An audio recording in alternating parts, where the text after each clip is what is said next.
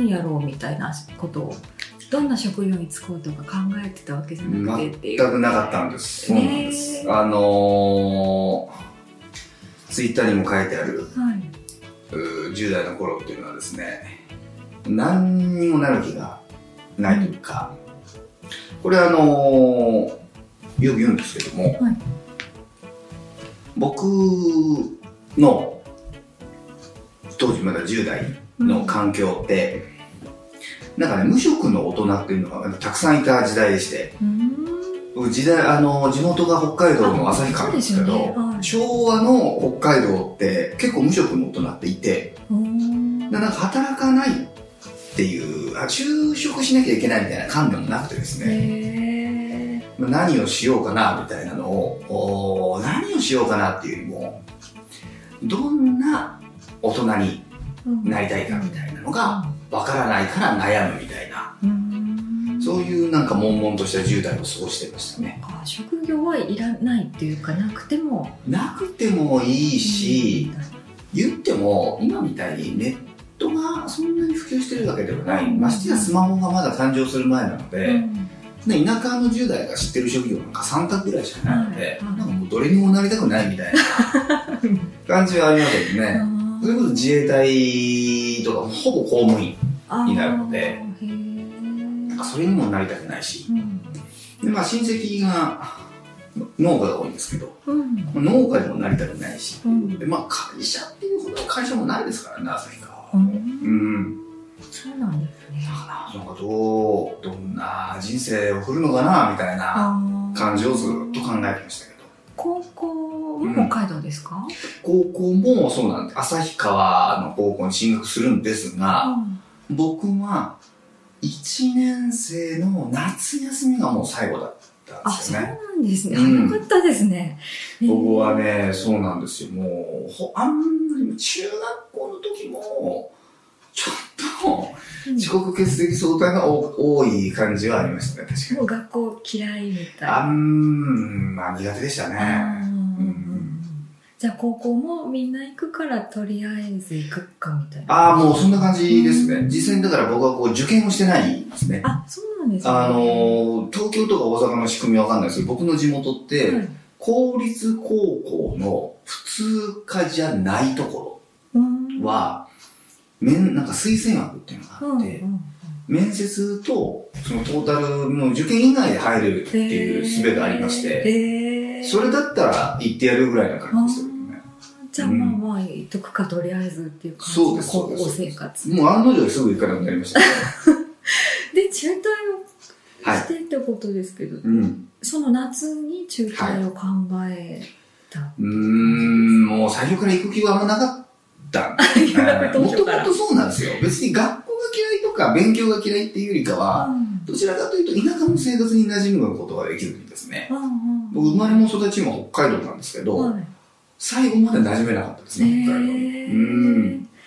馴染めなさってなんか退屈なんですよ。暇やることない刺激もないそう。で、今みたいにね、動画がどうとかっていうこともないですしね。ないですよねうん、な Facebook とかもないですし、うんツイッターもないので、SNS っていうものが存在しないので、うんようやくこう掲示板っていうものが、あそうですね2チャンネルっていうものが普及。ただ、当時の2チャンネルは今ほどまだ身近な存在ではないというか、しかも家庭でインターネットすらそんなに僕なかは、ったですよね。あの、町内ではかなり早くインターネットを聞いた人間でしへて、えあの、旭川にインターネットっていうものが来てすぐぐらいに、こう、インターネットを引いたんですが、うんうんそんなにやっぱりこう、身近でもなく、今ほど、ね、何ギガバイトも使うなんていうのは想像しないですよね。世界でしたね。まだ電話しちゃうと、そう。そうまだ切られちゃう 切られちゃうやつですよね。そうなんです。うん。そんな時代だったので、へえうん。じゃあ暇だなみたいな情報がなくまあね、暇っちゃ暇だったんですけど、うん。忙しいっちゃ忙しいみたいなのがありまして、うんあのー、どこまで言っていいかわからないんですけど、一応ね、ライフワークがありまして、はいはいあのー、端的に言いますと、こう、パチンコを毎日言ってまして、ええあ、そっか、だからどこまで行っていいのか。そうなんです。そ そうですね。そうなんです、そうなんです。うんうんで僕、そうなんですよ。まあ、これ後々結構大きくなる。だから、避けて通れない話あ、そうなど。んですね。うん。へえ。で、当時としては画期的に、うん。僕としてはこう何をやるべきかって考えたときに、うん。なんか北海道、その利点を生かそうと思いまして、うんそういえば北海道ってパチンコ屋が多いっていうのを聞いたことありまして、で、インターネットを駆使してうん調べて、これだったらパチンコで収入が得られるんじゃないかうんうんうんうんので打ち始めるという。うんうん。これで生きていく。か、正確に言うと、このお金を貯めて海外に行こうっていうふうに考えましたそうね。なんですねもう海外に出ようって思ってたってことなんですねそうなんです。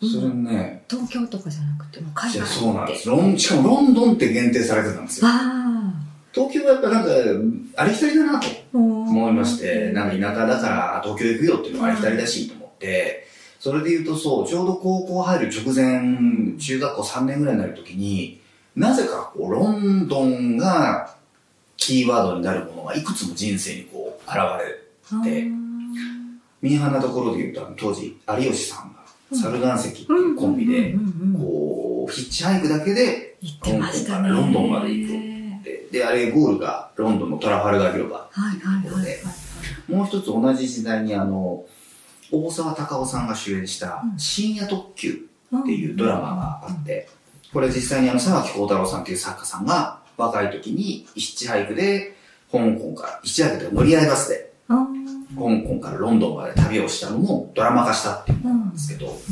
それもやっぱりこうね、当時まだ若手俳優だった大沢たかおさんがロンドンを目指すうーん。っていうなんかこういくつもこうロンドンが舞台になるものが出てきて、面白そうだなぁと。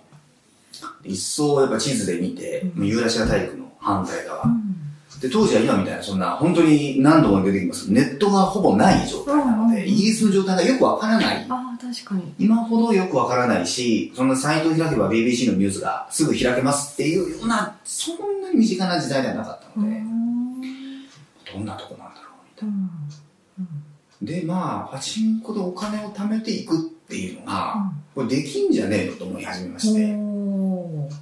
見えてきちゃったんですね。結構いけるな、みそたいな。うなんです。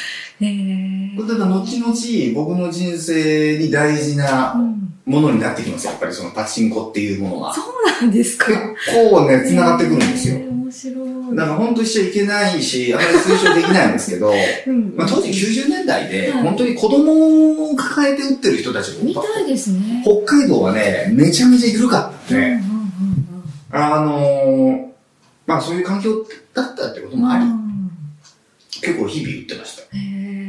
あのー、今日持ってきてないですけど、今でも当時の習字表っていうのがあ、そうなんですか残ってま。して。へえ。うんじゃあ、イギリスを目指しながらパチンコをしてたっていう感じなんですそうね。なんです。私、てっきりアルバイトしてお金貯めれたのかなとか想像してたんですよね。アルバイトはね、ちょっとやってたんですけど、やっぱりすぐやめまして、うんもうパチンコやった方が儲かるんじゃないかみたいなうんそうなんです。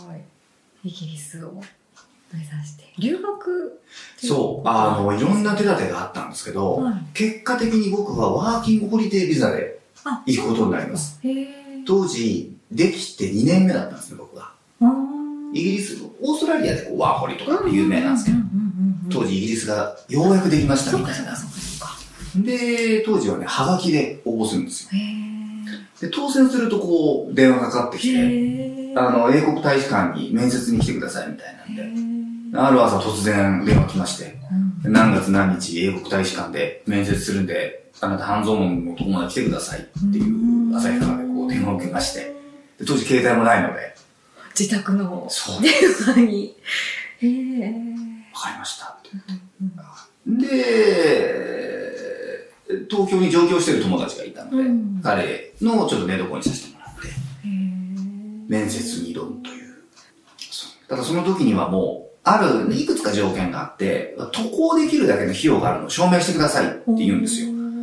で通帳と僕シティバンクのカードとその口座のあのレターというかいくら残高ありますよっていうのを証明するっていうのを持っていきまして。で、これだけのものがあるから僕はもう働くつもりもないと。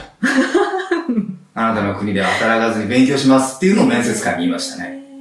だからあれはもうその日、当時は、その日のうちにもうパスポートにビザがもう貼られた状態で、うん行ってきてください、何月何日から行けますよこっていうのをもらったっていう。れご両親は何も言わない？言わなかったですね。言ったか、言いたかったんでしょうけどね。うん、言わなかったですね。うんもともと、うん。ですね。まあお金もあるしと。うんもう実際これだけのものを資金があるので、うんで何もこう支援を僕は求めないうんので行ってきますっていう。ああ、まあ自分でやるなら、っていうところです。まあ男っていうのもあるんだと思いますけどね。そうかもしれないですうね。うんうんん。そんな、そうなんですよ。うんうんそれが初めての海外ですか？そうなの。正確に言うと、ワーキングホリデーに行く前に、ホームステイでちょこっと、うん当時習ってた英会話の先生の家が、たまたま B&B をやってて、へでロンドンの郊外だったのでえー英会話もやってた一応英会話やってたんですよ。へ当時まだそのスカイプでやるなんて全然なかったのですで、よね。まだ金城武さんが CM してたみたいな時代。で、旭川で英会話やるっていうのはちょっと、あのーあまりないから。ですよね、うんそういうことですよね。そうなんです。まあ、英語はそんなに嫌いじゃないっていうか、興味いや、興味ありましたね。うんただ今の世にね、すぐになんか YouTube で学ぶとかっていう時代でもないのうで、ん。割とこう宿泊しながら。うんまあ実際行ってからはでしたけどねどうでした？イギリス。あのー最近、行く前から興奮ですよしましね。た。で、最近そう思い出したのが、もう行きの飛行機の中で、もう僕の人生ようやく始まるんだと思いながらあ行きましたけど、僕もめちゃめちゃ楽しかったですあ。ね。へホームステイ、あの、ホームシックうん。にならなかったって言えば嘘になるかもしれませんが、うんまあ、日本に生活してるよりは全然僕は充実してましたね、うん毎日がやっぱり。刺激。刺激的でしたね。もうロンドンって世界中から集まってくるので、今、ね、なんかこう、EU 抜けましょうとうん、か、うんうんうん。なってますけど、当時は全然そんなのはなかったうので、んもういろんな人が集まってきましたし、あの、よ当時よく言ってたのは、東京だとうん。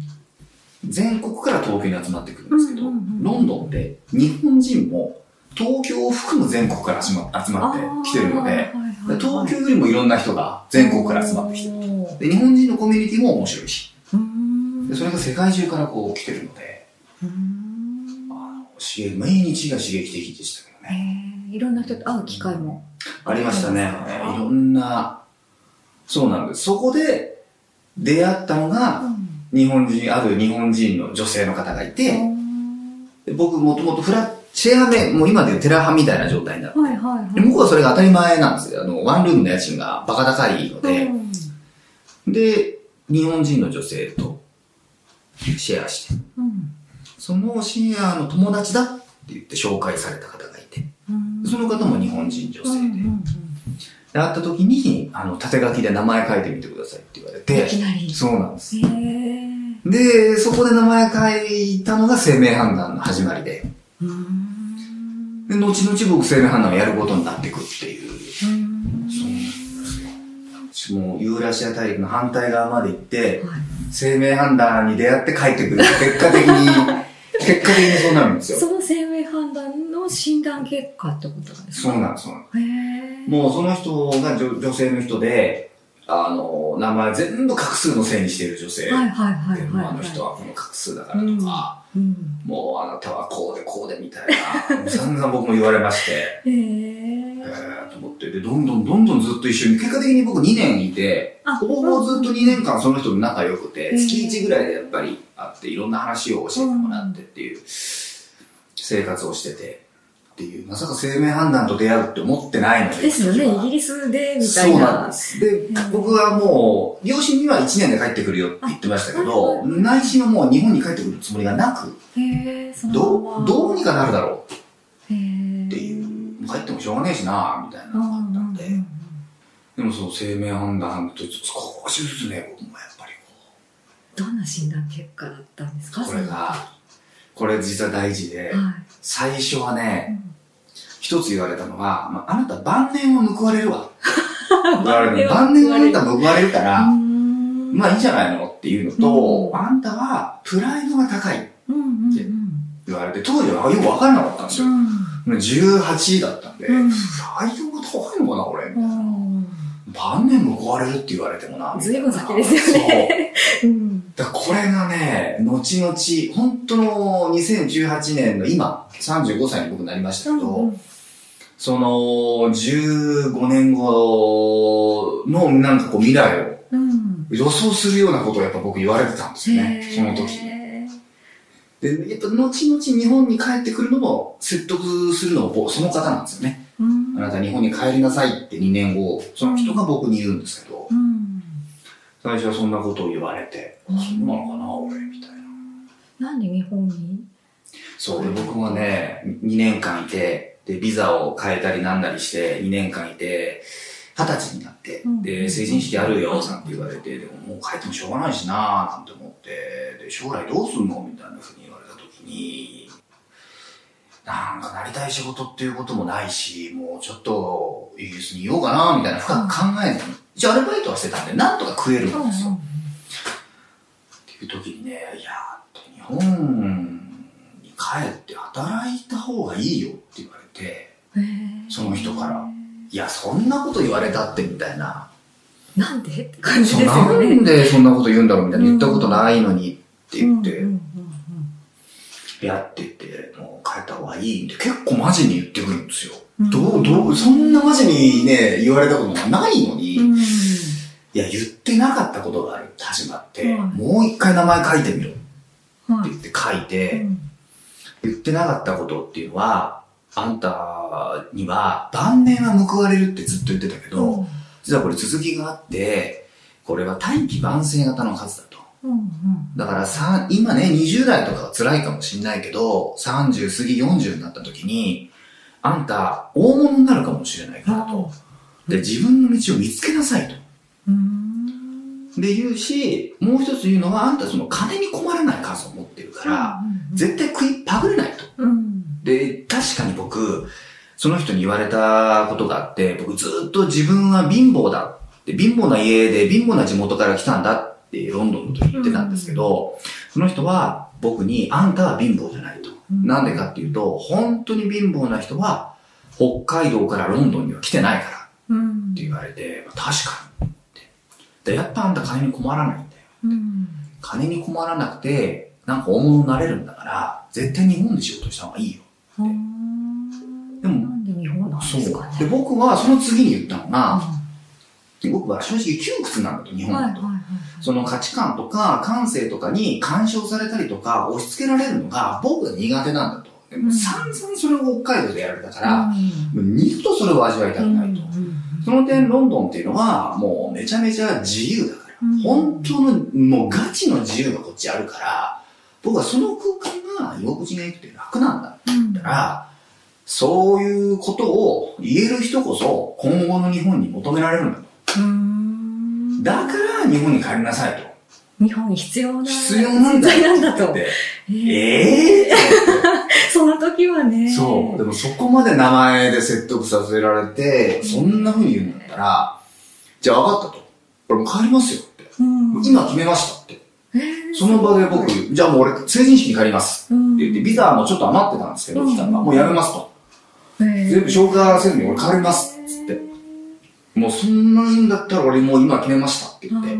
で、帰って、じゃそこの時に思いついたのが、まず高校の勉強してないので、うん。俺大研、当時は大研って今公認なんていうことはするんですけど、うん。大研取りますよってまあそっから俺始めますわって言ってう、ん。よっしゃーみたいな感じで。えーよくそう思えましたね。いや、それだけの影響力がある方だったんことなんで、ですよね。であと意外でしたね。あんなにマジに言われたことなかったんへで、ー。すごくその方は、やっぱ境遇が似てたっていうか、その方も新潟出身で、もう、その周りが農家で、働かない旦那が多くてうん、っていう、もう、そういうのを見てる方なのでうん、良き理解者と思ってたし、影響を受けたことがたくさんあったので、はあ、じゃあ俺帰りますって、おっしゃーみたいな感うじで、ん。そこまで言ってくれならやるよみたいな。やってやるよみたいな。